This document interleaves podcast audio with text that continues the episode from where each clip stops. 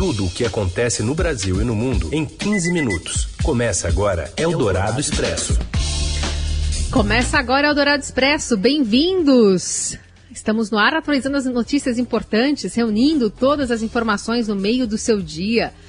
Como vai? Como estão as coisas por aí? Aqui, eu sou Carolina Ercolim, comigo Raíssen Abac. Tudo bem, Raíssen? Tudo bem, Carol. Boa tarde a você, boa tarde aos ouvintes que nos acompanham no FM 107,3 Eldorado, ao vivo ou em qualquer horário, em formato de podcast. É isso, nessa parceria da Rádio Eldorado com o Estadão, vamos aos destaques deste primeiro dia de março. Pesquisadores brasileiros apontam que a variante de coronavírus de Manaus aumenta em 10 vezes a carga viral no corpo e é duas vezes mais transmissível. A Petrobras anuncia o quinto reajuste do preço da, preço da gasolina neste ano, mesmo após a interferência de Jair Bolsonaro no comando da empresa. E ainda a hora de acertar as contas com o imposto de renda e a briga entre o presidente e os governadores em meio à pandemia. Eldorado Expresso. Estudos apontam que a variante de Manaus aumenta em muito a carga viral do corpo e também é mais transmissível. Os detalhes vêm com a Fabiana Cambrícoli. Boa tarde, Carol e Heisen. Hoje a gente mostrou no Estadão os resultados de dois novos estudos feitos por cientistas brasileiros que trazem mais evidências de que a nova variante do coronavírus originada lá em Manaus, que a gente chama de P1, ela é mais transmissível e ela tem mais chance de escapar dos anticorpos formados por uma primeira infecção. Esses dois estudos eles foram feitos, o primeiro pela Fiocruz Amazônia, o outro foi feito pelo Grupo CAD, que é um grupo de pesquisa formado por cientistas britânicos e brasileiros, do qual a USP faz parte. O primeiro estudo da Fiocruz, ele avaliou a carga viral presente em amostras de pacientes infectados pelo SARS-CoV-2 e comparou essas amostras de pessoas que foram infectadas no início da pandemia, quando essa nova cepa não existia ainda, com pessoas infectadas mais recentemente, no estado do Amazonas, né, que é justamente onde surgiu essa variante, e verificou que entre as amostras de infecção por essa cepa, a carga viral é até 10 vezes maior. O que isso indica? A gente ainda não sabe se isso significa maior agressividade da doença, mas dá para a gente dizer que com uma carga viral mais alta, a pessoa tem mais facilidade de transmitir, e por isso essa seria uma das razões para essa cepa ser mais contagiosa. E o outro estudo do grupo CAD, os pesquisadores fizeram modelagens matemáticas e viram que essa nova variante ela pode ser até duas vezes mais transmissível do que as cepas anteriores. E ela também tem uma possibilidade de 25% a 61% mais de escapar dos anticorpos formados por uma primeira infecção. E a média móvel de mortes por Covid-19 chegou a 1.208 ontem, um novo recorde, segundo o consórcio de veículos de imprensa do qual o Estadão faz parte, que compila dados das secretarias estaduais de saúde. Em 24 horas, o país registrou 755 óbitos, totalizando 255.018 mortos desde o início da pandemia. E em razão do avanço da transmissão e da superlotação de hospitais públicos e privados, pelo menos 11 estados e o Distrito Federal passaram a adotar medidas mais rígidas de quarentena. Em São Paulo está em vigor um toque de restrição das 11 da noite às 5 da manhã. A capital e a Grande São Paulo retrocederam para a fase laranja, que não permite o funcionamento de bares.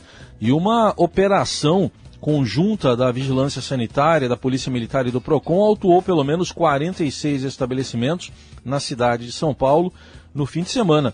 Até um baile com a presença de 190 idosos na Penha, zona leste da capital, foi interrompido no sábado.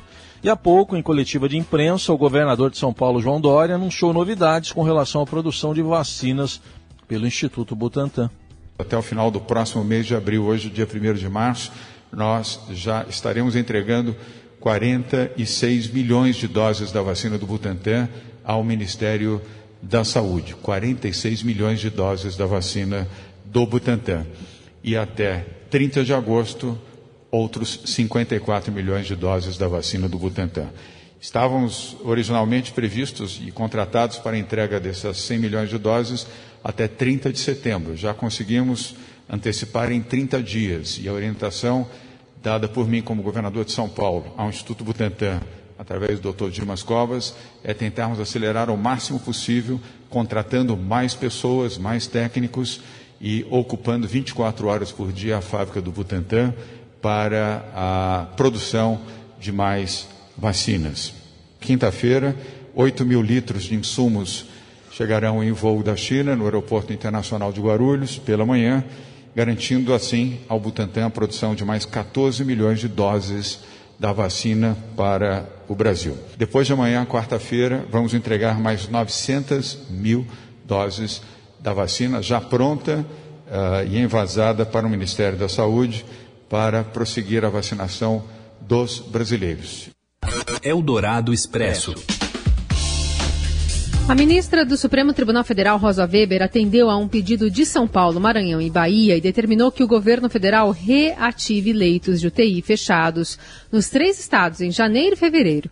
Segundo ela, não é cientificamente defensável que o governo federal feche leitos no momento de alta nos casos da doença. Já o Ministério da Saúde considerou a ação dos estados injusta e desnecessária. Apesar disso, o presidente Jair Bolsonaro voltou a minimizar a situação, em especial a falta de leitos. Mais grave na avaliação do presidente é o fechamento do comércio com o desemprego em massa, com consequências desastrosas para o Brasil. Essa última afirmação entre aspas. Ainda assim, o presidente Bolsonaro se reuniu neste domingo com a cúpula do Congresso Nacional e ministros do governo no Palácio da Alvorada. Além de traçar um cenário sobre a pandemia de Covid, o encontro serviu para contar votos da PEC emergencial no Senado, segundo apurou o Estadão Broadcast. A votação está marcada para quarta-feira, mas o governo foi avisado de que será preciso desidratar a, a proposta. Eldorado Expresso. E um grupo de 16 governadores divulgou hoje uma nota pública criticando a atitude do governo federal de usar dinheiro público, segundo diz a nota, a fim de produzir informação distorcida, gerar interpretações equivocadas e atacar governos locais. Os governadores estão reagindo ao movimento feito no fim de semana pelo presidente Bolsonaro, que passou a divulgar em público e nas suas redes sociais que a União repassava bilhões aos estados para que reduzissem os efeitos da pandemia do coronavírus. Os governadores se irritaram porque a maior parte desses recursos vem de repasses obrigatórios, regularmente já previstos pela Constituição, não se tratando de um gesto do presidente para conter os problemas da pandemia. Para o grupo, Bolsonaro decidiu tentar repassar para os governadores a conta política pela disparada no aumento dos casos de coronavírus. E na nota, os governadores dizem que o governo federal parece priorizar a criação de confrontos. Eldorado Expresso.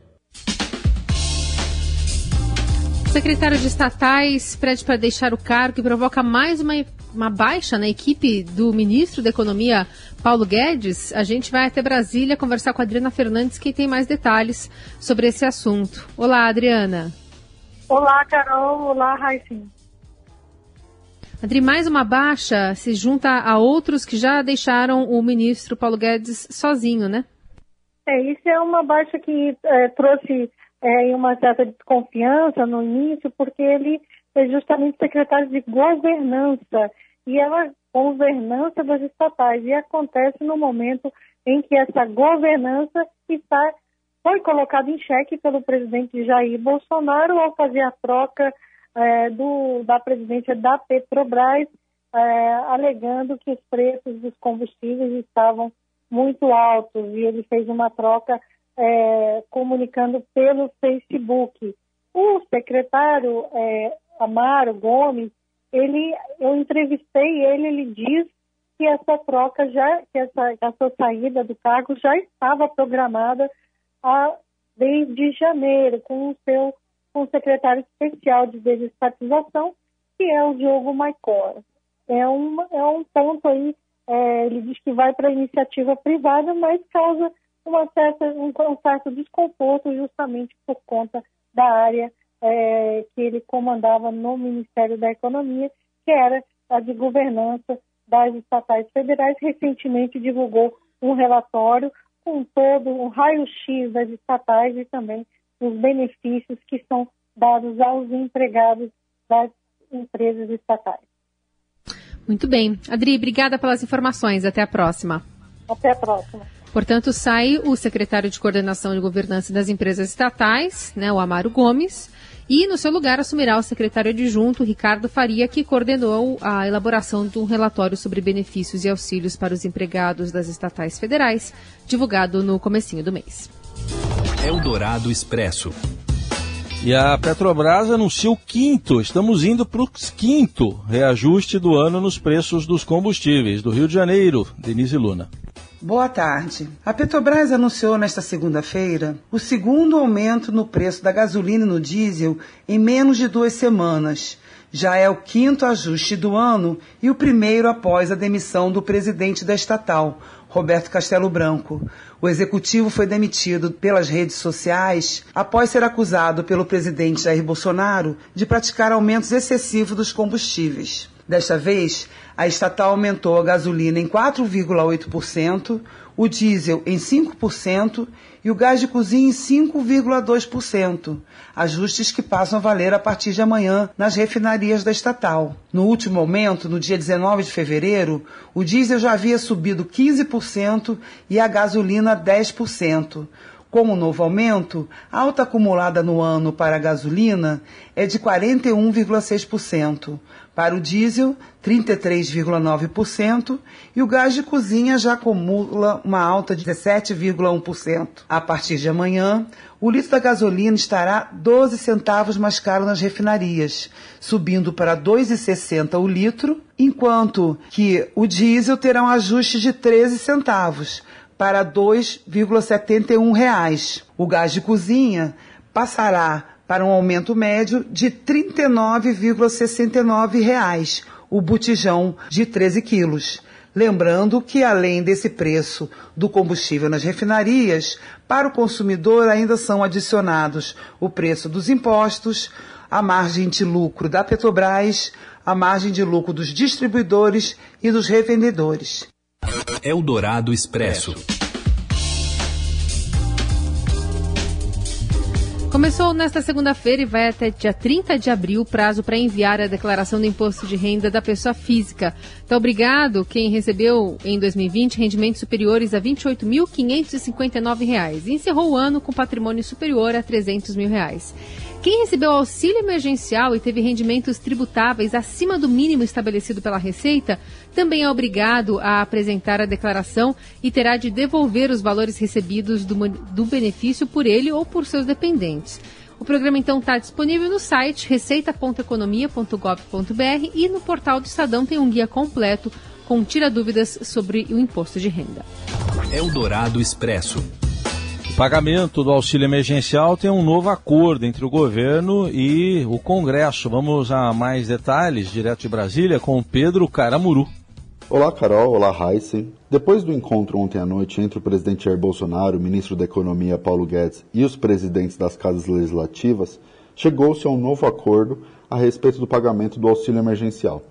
Segundo disse o presidente da Câmara, Arthur Lira, nesta manhã, em entrevista à TV Record, o novo auxílio será pago por mais quatro meses, até junho, e terá o valor de 250 reais, um pouco acima do que já é pago aos beneficiários do Bolsa Família, que em média recebem 190 reais. Segundo disse o presidente em encontro com apoiadores na saída do Palácio da Alvorada, a questão depende também de encontrar espaço fiscal para fazer esse pagamento. Conforme disse Bolsonaro, ele depende de endividamento do país, uma vez que o Brasil não tem dinheiro em caixa. Conforme disse Lira, nesse encontro também foram tratados de outros assuntos, como por exemplo a contratação de vacinas. Segundo o presidente da Câmara, é estimado que até maio haja contratação de 100 milhões de doses para serem aplicadas pelo Ministério da Saúde.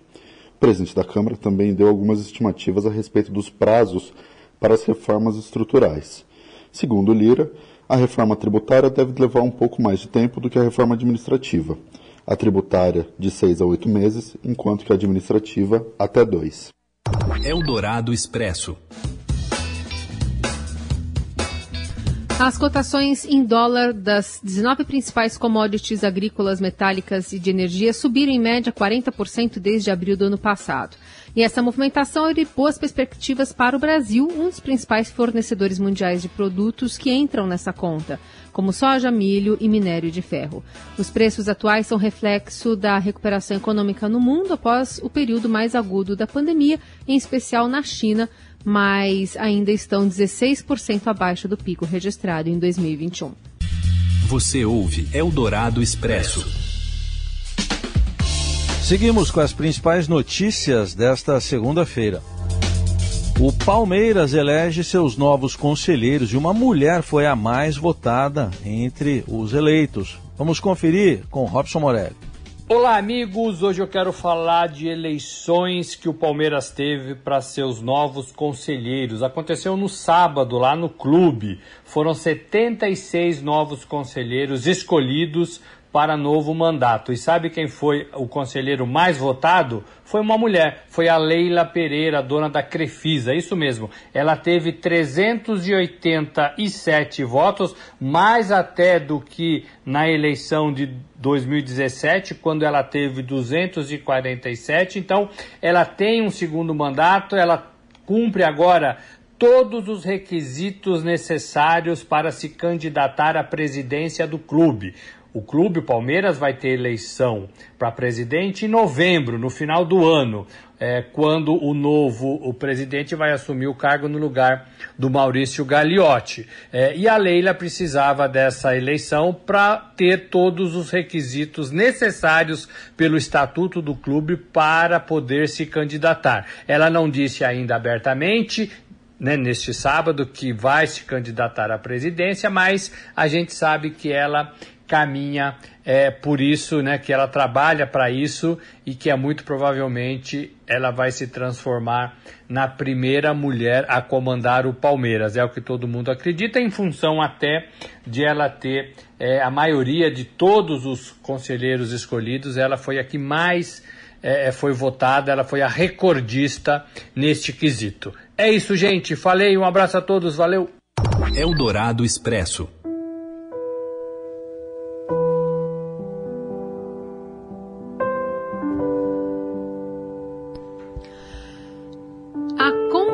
Consagração da série The Crown da TV e do filme Nomadland no cinema, além da grande derrota de Mank, que não levou nenhum prêmio, foram os destaques da cerimônia de premiação do Globo de Ouro. Foi a primeira festa de Hollywood e aconteceu de forma remota, online, por causa da pandemia do novo coronavírus.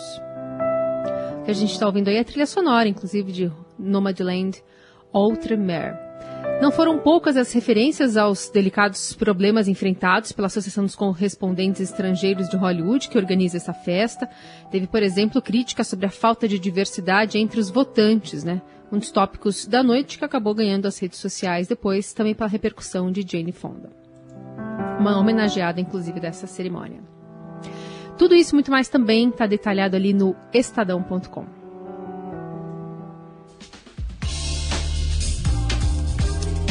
E a gente volta amanhã com mais uma edição do Eldorado Expresso. Uma ótima semana a todos.